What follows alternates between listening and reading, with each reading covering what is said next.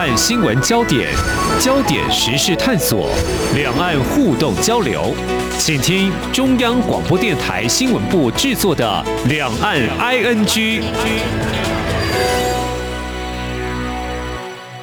听众朋友，您好，我是黄丽杰。今天是二零二一年九月二十九号，星期三，欢迎收听三十分钟的两岸 ING 节目，一起掌握两岸新闻时事焦点。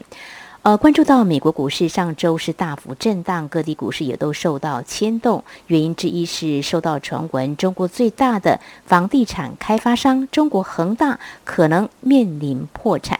那为何会有这颗未爆弹呢？这显示中国房地产市场经营出现哪些问题？如何拆解呢？中国官方好像出手了，但是。会救吗？怎么救呢？还是说会任由它发展呢？如果不处理，会牵动哪些层面？对逐渐放缓的经济成长，是否会雪上加霜？我们在今天特别邀请淡江大学财务金融学系教授聂建中观察探讨，非常欢迎聂教授，你好。你好，黄小姐，还有听众，大家好。好，我们知道中国恒大集团，它从一九九六年就开始。经营房地产，后来也跨足了，包括有电动车啦，还有媒体制作啦，甚至还有矿泉水、主题公园，还有投资理财等等。海内外子公司有上百家，好像不难理解出现财务危机会牵动刚刚提到像美股等多地股市哦。那么当然在台湾也引起一些关注哦，像金管会在这个星期一前往立法院财委会报告，立委就质询了中国恒大事件，国内银行有两。家对恒大集团授信可能是踩雷了，那么就包括了中信金旗下的中信银，还有这个上海啊商业银行哦。那么其实从这里我们不难理解，它所出现的财务危机就会牵动美股等多地股市。但是呢，首先想请教教授哦，这个中国恒大它在短短二十多年就有能力经营这些产业起家的房地产。是不是成了印钞机，很会赚钱？这在中国的一个产业的发展，它是一个什么样的营运模式啊？好的，那我呃从金融的角度讲起啊，我们都知道呃中国共产党他们的这个金融有三部曲啦。最早的时候啊，在就在二十世纪中，当这个中国刚拿下整个中国版图的时候，当时他们所用的枪杆子金融啊，这是第一步，大家应该都知道啊，就是你不可以随便就是靠外汇这样子，然后就是他用着枪抵着你。你必须啊用他所指定的这个货币。那么过了一阵子，大概在十几二十年之后呢，他们就做了所谓的啊，就是文革那种做法，叫做城乡互助金融啊，好听叫城乡互助，跟现在所谓的共富的概念有点像啊，就是有饭大家吃嘛。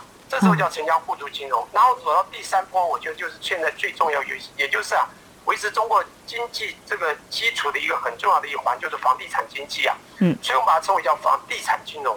因为大家都知道，中国这个呃，并不是呃有地私有财啊，有房私有财，但地呢主权还是国家，所以他们并没有地真正的地权，只有地上物的地上物权而已。嗯，所以这样的一个地产金融，那么对整个中国来讲，中国的这个很大税收的来源可能就从地产，所以地产变成了从中国经济起飞之后，尤其它飞速起飞之后，所有啊只要有点资金，甚至没有钱。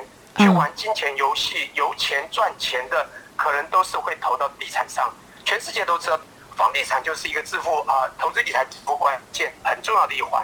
那中国尤其是，所以在这十五二十年，你就会发现很多的一些所以的，不管你炒什么东西，炒股炒什么，最后你会发觉炒地、炒楼、炒房是最主要的一个啊炒手。所以你会发觉这个啊房地产经营呢，变成了很多这个呃中国那个巨商巨富啊起家之一。包括这个香港的李嘉诚也是这样的，甚至台湾也有非常多因为地而致富的哈。所以我特别强调，就是中国因为地产金融之重要，有国家来支撑，国家也不会让整个地产，即便泡沫了，就马上把它打消，把这泡沫打消，因为它还是要这些地产的税收。所以用地产来这个呃创造获利，甚至成立集团的这种大有呃集团在了。其实恒大是一个非常特别的例子。嗯，我们现在叫恒大是一个地产最大地产中心，没有地产公司没有错。可是大家一定要知道，现在在深圳哦，虽然它在一九九六年在广州设立，可是它已经这个中心已经 base 已经搬到了深圳啊，或者深城这个地方。实际上，我们所说的恒大已经不是准是地产中心了，地产是它的核心业务，它先把它称为叫做综合性的企业集团。嗯就像刚刚主持人提到的，它跨足的领域可多了，汽车旅游啊、健康医疗、体育，甚至这个物业管理，所有都有。最重要里面还有一个叫金融理财。嗯嗯我跟各位讲一下，其实这一次啊，我分析它之所以会出问题的原因，其实也不是他地产出来的啦。哦，虽然因为它一旦多元化之后，业务这么多之后，它就有时候需要资金的流转，就 catch flow 啊，就是资金流啊。嗯哼它必有时候东墙比补西墙，西墙补补再补东墙，所以它这边资金不够，要从那边补，就会产生缺口。一旦呃跨足到金融理财，就可能会出现一些金融理财失利的破洞，因为这理财部分，尤其股市的操作是波动性很大的。嗯各位有想一下，在次贷风暴的时候，为什么所谓的投行会一个一个一一倒闭？就是因为当当时前端在玩这个投资理财，尤其玩 CDO、CDS 啊、那 swap，搞到那个房地产的次贷的人物无法还钱之后的一路就是结构债，影响到了所有的啊、呃这个金融呃机构。哦我们讲这大型的投行，是所以恒大这个也是在光金融理财这边就有破口四百多亿一个亏损，也就影响到它的主业。是我觉得这一次最主要原因就是因为这样子，因为它多角化经营。然后其实我分析它三个主要会出问题的原因，第一个就是因为我一直很分析，就是经济的飞速发展下的高杠杆金钱游戏，尤其高利的金钱游戏，他们很多都是用借钱啊来这个撑这个整个集团的。第二个我觉得很重要，就是我刚刚讲的叫多角化经营，就它多元化它的市场之后，嗯它什么业都 cover，当然这风险就变增高了嘛。嗯哼哼你虽然你风险也分散，但也风险增高。一旦这边有破口，就可能要我刚刚讲的东讲补西讲的做法。还有第三个很重要的原因，就是我觉得它负债比，这是整个大陆很多大集团的普遍现象，嗯负债比高到吓人，它的负债比非常高。我们先看到的数字，光看债权违约就有三千亿，就是十兆台币。哎，请问一下。这么高的这个违约是怎么来的？它的原因非常简单，就是它的负债远超过它的资产。那政府不管吗？负债这么高，政府难道是睁一只眼闭一只眼吗？是主持人问的好，其实这个问题啊，你如果回想到二零一二、一三年那时候，在经济已经非常的发展到很顶端的时候，是，之前有个很有名的叫做温州商人事件。没错如果犹记得那个时候有非常多雷比这种大的温州商人企业主倒闭，嗯不是跳楼，不是被抽引，跟跳楼自杀都有。所以温州商人跳楼事件那非常的严重。嗯哼当时我们把它称为叫做就是温州商人的高利贷经济。嗯这种所谓，的高负债产生高利，冲击到它主业的非常非常多。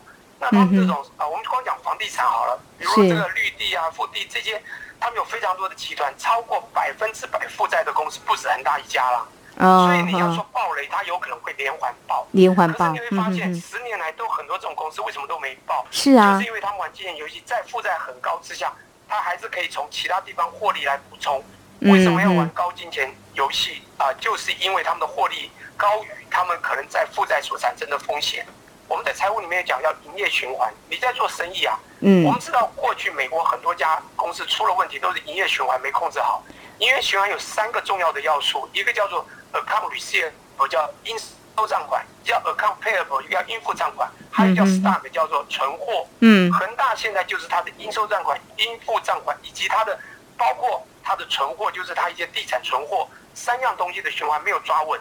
其实你说它要倒嘛？也不至于，它还有很多的实体资产，所以它现在目前产生了可能违约。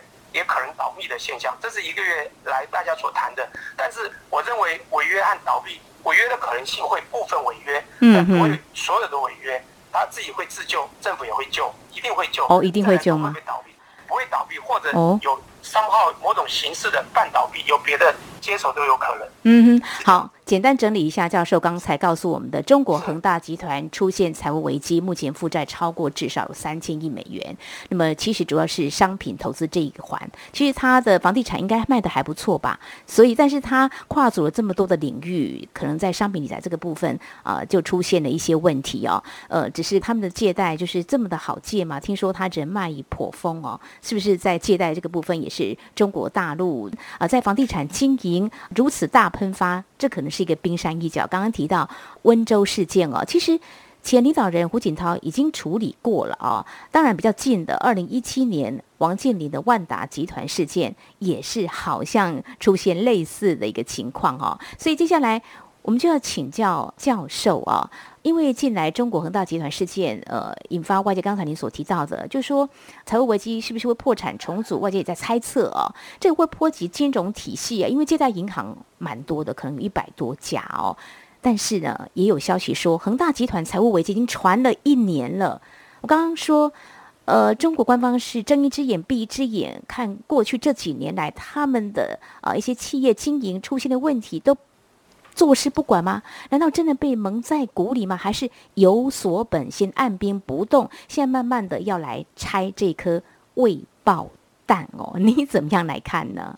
好的。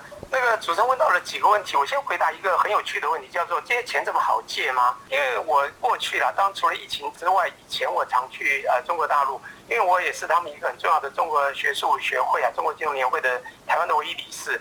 那么我跟他们很多学都有聊过，其实好不好借？当然我在台湾有一些呃公司啊，电子公司当这个所谓的董事，我比较清楚了哈。也就是说，其实中国要借钱，从真正的金融机构要借，没有那么好借。然后一样的嘛，有五 C 的标准，一定要有很好的 credit，有很好的担保品等等的，你就可能借到，这叫用钱指标。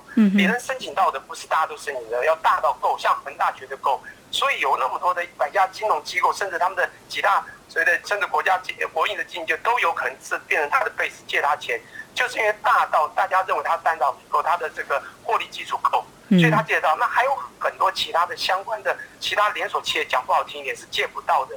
因此你会发觉他们有非常多所谓的地下金融，就是所谓的影子银行、地方债务非常多啊。影子银行大家都听过，是。那么为什么会有这个 shadow bank？很非常清楚，也就是甚至啊，我在温州曾经参访过，就是他们的。呃，浙江负责人带我们去参观，叫做民间借贷银行。这民间借贷银行在台湾讲不好，你会像当铺地下钱庄。可是台湾政府也不太容许这样的存在。如果你没有注册的话，中国政府是在后面半官方支持的。你知道为什么吗？因为他们的高速经济发展，很多的产业发展都需要钱。可是用钱指标的真正的银行又不敢随便借，所以大型的借到，小型借不到，就会产生所谓的高利贷。没有用钱拿不到用钱指标，就会用在民间或者地下银行去借比较高利，甚至各位如果听到当时的温度上就有一夜在上海一天晚上这个隔夜拆款到三十趴的，这就是所谓的高利贷经济。好，因为这叫做借钱容易吗？好，其实不是很容易，直接向金融机构不容易。可是中国很大，地下钱庄很多，我们讲地下金融很多，因此借钱说不容易也容易，只要你给高利就可以从地下借到。好，那么回来讲恒大，它因为它够大，有够多的担保。所以它借得到。好，那刚刚讲到了，那为什么说，哎，这个未爆弹？其实我们在去年，也就是刚刚主持人讲到的，其实去年就已经听到恒大有可能违约。嗯嗯这个我也听到，也就早就有所观察。很多的金融观察家、银行家，不只是中国内地的，甚至全世界的金融观察家，都有在分析恒大的违约。他现在债务这么高，有可能产生违约。也就是我刚刚讲的营业循环，一旦这个所谓的应收账、应付账没有控制好。就可能违约，这就是大家所谓的这个风险预警嘛，很清楚啊。好，那时候政府有没有坐视不顾？当然不可能。中国政府在严格监管之下，其实一直在挖掘。坦白说，只是现在你没有产生违约，他怎么去预警？怎么去防范？这是有步骤，也不是说我们一两句就讲完的。中国政府一直在追踪。坦白说，到现在，中国政府要不要救，也在想办法。你自己想，中国政府可能不救吗？因为恒大真正让他完全，如果以恶性不是良性的哦。恶性违约、恶性倒闭，请问会怎么样？它一定影响到中国整个房地产的连锁。虽然我们现在说它已经是综合性集团，可是它的房地产是它核心业务，一定会影响，又影响到中国最主要的地产金融。再来就一定会影响到中国经济。当然，不管你会不会外溢到欧洲、欧外溢到美国，因为它有一些美元债了哈，有些国际投资客。那这个直接一点，就中国它一定不可能做事不救，这是我讲的。好，那我就要分析了，中国就会去看它到底会不会违约。会不会倒闭？你要想想看，它的违约怎么会产生违约呢？你就要去看它债务，它的所谓的 term structure 叫做利率曲线结构，它有长债、短债，哪一些债可能同时到期或到期的量有多少？嗯，一个是 timing 时间的问题，一个是量的问题，多少到冲击到它无法还还。一旦你算出，因为我没有它非常详细的这个所谓债务数字，嗯，否则我如果去精算它什么时候会发生，什么时候。该偿还无法偿还，就有可能会产生违约。但是我跟各位报告，他不可能全部不还。在我现在看来，恒大上面的这个高层，他并没有要恶性违约，是他发生到了有一些应收账无法来得及还，所以部分要面临到违约。所以我觉得这是部分违约，所以他现在要违约之前可以救啊。所以我觉得他救的很清楚嘛。嗯哼我们，光讲自救有很多哈，会不会违约？是我问了会部分违约，大部分也不太会。当然市场都要预警，所以你只要有违约，大家就会非常紧张了，就这么简单。再来会不会倒闭？嗯基本上哈，当然我还是一句话，我没有详细数字，我认为我不能斩钉截铁说它不会倒，但是我认为不太可能会倒啊。嗯因为它嗯的违约会有部分违约，不是全违约，它不至于到倒闭。更何况这么大，政府难道坐视不救吗？当然不是，这我的认为啊。所以政府一定会救，政府现在一定是强力监管，甚至要监管重整都有可能啊。哦，当然也会给他一些良性的建议，因为我想一个巨商，我想台湾的大商人跟政府都有一些关系的。我刚刚讲到温州的事件，那时候我在胡锦涛的时代有，他们从甚至从纽约飞回来，就有好几个企业的例子呃历历在目。当然，呃，这个两年前的万达事件，刚刚主持人也提到了哈。对那当然你要看你的旧法哈。那我现在要讲就是说，我认为有两个东西你去分析它会不会违约和倒闭。第一个，我们在金融学常在讲一个叫结构性的问题。嗯哼，我刚讲结构性问题，最明显的就是它的所谓的资产负债表，它的负债大于百分百，有没有结构性问题？我跟各位报告，有，很严重，嗯的确有。嗯但是第二叫流通性问题，有没有流通性问题呢？也有，但是这个部分有机会解决。我们先看一下，讲大一点，像国际好了，全世界如果产生了国家的很严重的一个在财务危机，请问哪一个国家是完全没问题能够救自己的？答案只有美国。为什么？嗯因为美国发债发到二十八兆，会不会死？不会，因为它的美元全世界会用，那叫流动性问题，它没有。你今天日本已经有十几兆的债，它有没有流动性问题？它有，它会死哎、可是它没有结构性的问题，因为它是内债，它没向外面借钱。是，欧洲为什么产生当时的欧债危机？就是它结构性问题产生的，全部超过六十八，甚至超过百分百的欧洲五国有。这个欧洲家的五国，甚至还有流动性问题，他发欧元不一定全世界买单。嗯我先要嗯嗯，讲是，这个恒大可能流动性问题可以解决。那至于怎么解决，待会呢，我们是稍后我我再跟大家做一下分析。没错，好，非常谢谢教授您非常详细的解析。我们在今天节目前半阶段呢，针对中国恒大集团出现的财务危机，探讨为什么会出现财务危机呢？难道中国大陆官方坐视不管吗？事实上，应该是会有一些动作，但是怎么样来救、来拆解这颗未爆弹呢？稍后节目后半阶段，我们再继续请淡江大学财经系教授聂建中再为我我们进一步解析。过去已经有一些经验了，会怎么样来采取一些因应作为？我们稍后再继续为您解析。今天的新闻就是明天的历史，探索两岸间的焦点时事，尽在《两岸 ING》节目。这里是中央广播电台，听众朋友继续收听的节目是《两岸居》。我们在今天节目针对财经焦点，邀请你一起来关注中国恒大集团出现财务危机，它所冲击的一些面向，中国大陆政府目前态度。非常谢谢淡江大学财务金融学系教授聂建中在节目前半阶段解析。接下来要请教教授。其实市场忧心恒大债务会从银行扩及到金融体系，引发类似二零零八年雷曼时刻危机。刚刚您有提到就次贷危机，我想这是不是过于悲观的看法呢？对，非常过于悲观。那我嗯斩钉截铁说，当然不是。嗯我先简单讲一下，当然不是的原因。当时的次贷从两千六零七零六，它是从这个金融商品，而且是普遍性房地产为 base 的金融商品，产生结构债的问题，冲击到所有的大型金融机构。那这些投行就是所谓大型金融机构，包装这些商品的呢，包装越多的就死得越惨，就是因为他们利率提升。那么冲击到金融，这些金融机构是纯粹就是金融机构，他们不是一个实体的大的企业财团。那现在相反的是，恒大在中国所发生的是一个集团的、啊、哈当然你可能会有其他的雷比公司的这个呃债券导业，如果它有连环炮的话再说。基本上恒大它是一个我们刚讲的这个所谓的综合性企业集团，或者说地产为核心业务综合性企业集团。嗯它发生的这个所谓的债务危机，它冲击到了所有的借它钱的银行，它一些其他的有三方，我觉得一个叫供应商。债权人，债权人当然就是银行等的，还有一些投资客，投资包括全球投资客，包括西方用美元的投资客都有，甚至买债的。好，所以呢，它冲击到这些，这些呢是普遍在全世界都有没有错？可是它不像过去冲击到所谓的好几家的包装 CDO、CDS 的金融机构，产生了世界的所谓的两千七到了两千零八年九月十五号 Lehman Brothers 事件的随着金融海啸，绝对不是不一样。只要我们在前端处理掉了恒大的实体资产的一些，我讲应收账、应付账款还是这个存货的问题，就解决了啦。坦白说，他第一个原因我刚讲他的原因，我刚刚都分析了哈，就是中国这个经济发展之后，大企业集团就金钱游戏玩很大嘛，就中国赌性坚强，玩到太大，那会不会倒闭？我刚讲倒闭或者呃这个违约，我认为。部分债券可能比较影响不大的，他们有可能撑不下去会违约哦。哦。但这些违约不至于冲击到很大的冲击资产就没问题。哦。但是有一些违约的部分，他们已经在处理了。嗯。各位如果看这个礼拜，你可以去注意，他们已经在很多跟其他的企业财团在谈，比如香港的他们的所谓的恒大中心啊，嗯。中国恒大中心就有可能切割给其他的这个港商。嗯还有他有些资产正在出售变现哦。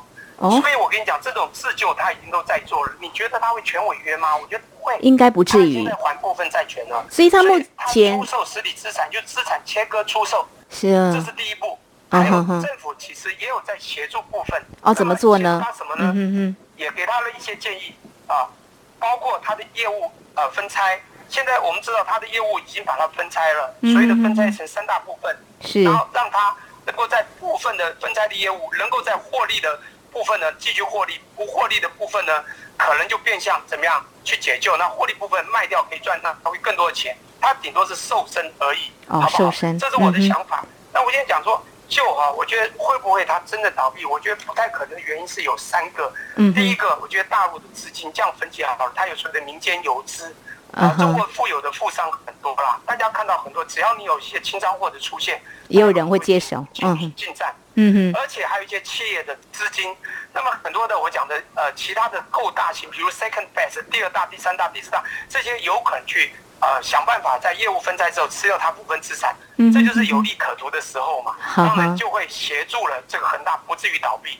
第三个，我觉得最重要就是我们刚刚在看的，所以最后一个叫国家资本会不会介入？有没有可能？方法有好几种可以救，我觉得不会有问题。就那国家资本就我回想到刚刚主持人讲到金融海。到或者从次贷危机到金融海啸这一段，我有一个最有名的例子，贝尔斯登是第五大当时的第五大投行，现在贝尔斯登到哪去了？不见了。贝尔斯登在两千零六年十二月，也就是像中国的央行呃人民银行一样，去宣告它的破产。嗯嗯。这个 Fed 呢，什么时候收到的讯息？在两千零七年三月，这时候他找了风险管理最棒的叫 JP Morgan 啊，就是比小摩就摩根大通，所以他在这一整年内，从两千零七年三月到两千零八年三月。完完整整的解救了 Belson 的这个破产危机，但是当然这个他就没有办法再用他实体名字存活，就被了 J P Morgan 并下来了，也就是他算倒闭，但被并入第二个企业团就 J P Morgan 并了。大家知道 J P Morgan 一路并了 Chase，Chase 并了曼哈顿，所以呃 J P Chase 曼哈顿又并了这个 Bilson，，现在变成投行的第一名，就叫做啊这个大家知道小摩啊这个摩根大通哈。那这个事件大家都知道，可是后来当然我们知道。房利美七月到了 AIG 这个贝斯呃所呃这个就保险的所谓的这个 Lehman Brothers Man 全倒了，可是美国政府有没有救？首先是找企业财团 JP Morgan 去救贝尔斯登，最后政府直接用两千亿救房地美，房地美在七月份，两千零八年九月十五号甚至用八百五十亿去救 AIG，加起来就快三千亿了。为什么呢？就是要保证在前端金融市场不出现，也就是我要讲国家做手，最后都做进去，美国做，中国一定更会做。中国有中国特色的呃社会主义，它是一个半集权的社会，它怎么可能不救呢？这是我的想法。只是他现在正好在这个时候要去做严格监管，他又会不断的去挖取这个步步为营，这是我现在的想法。嗯嗯那当然，他救的方法啊，刚刚我已经讲到一个最清楚，就是他资产切割出售，出售实体资产，然后呢再还债，这是一个。还有他的现在业务分拆，他已经做了一拆为三。嗯。那当然或者资产重整，这跟资产重整也有关。还有就是在美元债会不会违约部分，他的美元债都影响到国际间，他的美元债转短债换长债这种所谓的债务重整也是做得到的，这都是有方法可循。当然，除非他已经严重到大家对他没信心，开始有类比，像金融理财最近有很多的。类似渡边主到这恒大门口去喊冤，说他的这个金融这个理财破产这种类比挤兑的事件，如果发生到国际性太大，当然这个就没有办法控制了。基本上，我觉得他的实体资产这部分，实际上我觉得还是有机会可救的。但金融理财那部分，因为短波的波动太大，那个部分可能是比较啊难解的部分。是。整体听起来就是说，教授认为中国大陆应该是会就官方一定会出手，可能会用分拆的方式来做一些解决哦。那如果以中国恒大在媒体引起高度关注哦，那它的处理方式当然也会成为外界关注的焦点。那中国大陆因为中国恒大集团，当然过去也有哦，会不会因为这样对未来的房地产的经营呢，会不会比较加强监管来预防这种未报道一再出现呢？你怎么样来看中国大陆可能会怎么样的管理？这是一个非常有趣的问题。我今天讲一下，我们在理财投资有两个最主要的这个投资，大家觉得会赚钱的，一个叫股票，一个叫房地产。嗯，我讲二零一三年三个诺贝尔奖得主啊，巴马、Hansen 还有这个希勒，希勒大家知道，他们得奖就是因为谈股票，尤其希勒又谈房地产，就是这两个东西，他们得诺贝尔奖。OK，嗯，那就是因为经过金融海啸，金融海啸跟房地产有关嘛，再经过了欧债。我要讲这个地产在中国尤其被看重。我刚刚讲过了，嗯地是属于国家的，他们并没有地权，对，所以房地产就变得很有趣。他们会一直让它金金涨。各位，我从啊两千零多年就去了中国常去的那个年代啊，十多年前，我看到房地产几倍翻转。我说这很可怕，这已经泡沫了。到两千零七。零八十几年前就产生，可是所有的中国人了解的人都会说不会，不会，因为中国会让它撑盘。各位，你去想想看，有没有撑盘？有啊，一路走来都撑。呃，两千七年的股票很可怕哎，从那个六千多点，十月两千七年十月一路跌到了两千点的时候，各位股票有没有撑盘？不可能，泡沫就泡沫，就让它打下去。房地产有没有这样跌？没有，十五年来继续往上，甚至顶多政府严格监管，让它平盘而已。各位有没有发现？嗯这就是它必须地产金融又靠它的税收带动经济繁荣，这是一个。还有政府的税收要从这。中国除了这个所谓的进出口买卖，就是外汇存底，在二零一四年初创造四兆多，现在回到了三兆多美元，嗯还是世界这个赚外汇存底很多的国家，但是它还有一部分的资金来源就是地产金融。好，所以我说房地产会影响？多少会影响，但是不会很大，还好。政府要严格监管、严格监控。这个动作有没有做？早就做了。让各位去看一下，中国在房地产打压做了多少步的动作。很多人都说，哇，中国一做地产要跌了，什么时候跌过？从来没有，没有嘛，就是还是升盘，顶多让它不要再涨太高。那现在这样的情况，那也就是中国还是拿得到一定的税收，但是呢，房地产呢也能够稍微的，因为这些影子让它继续监管就可以了。各位，台湾不也是这样吗？请问台湾的房子政府有没有一直在打压？一直做各种的房市修正，从这个房地呃合一一点零版到二点零版，今年七月一号二点零版了，现在又丢出了所谓的大家都知道第二户啊的这个问题，就是这次又打了一个房地产的所谓的对这个第二户的借贷的这个呃房地产打有用吗？各位，房地产还是金涨？各位看这两年台湾有没有涨？中国大陆一样的现象，一样的现象。中国政府有在监管，有在打压，他们也会去分析，不会让它打到泡沫全部打掉，让它急跌。所以基本上目前我看来，中国的房地产还是不用太担心。嗯嗯嗯，前阵子香港有阵子啊，就是是也担心说会波及房地产股市有大跌，尤其跟房地产有关，很多人就解读跟恒大有关。我认为除了这个因素的短暂因素，还有一个重要因素是。香港因为被中国几乎完全监管，包括这个呃港版国安法出现之后，香港上层甚至谈到他们的土地可能要仿照中国，也就是土地国有制，这个是让他们在比较担心的香港股市跌的很重要的原因之一。所以，中国一句话就是，基本上为中国的房地产撑盘的机会还是很大。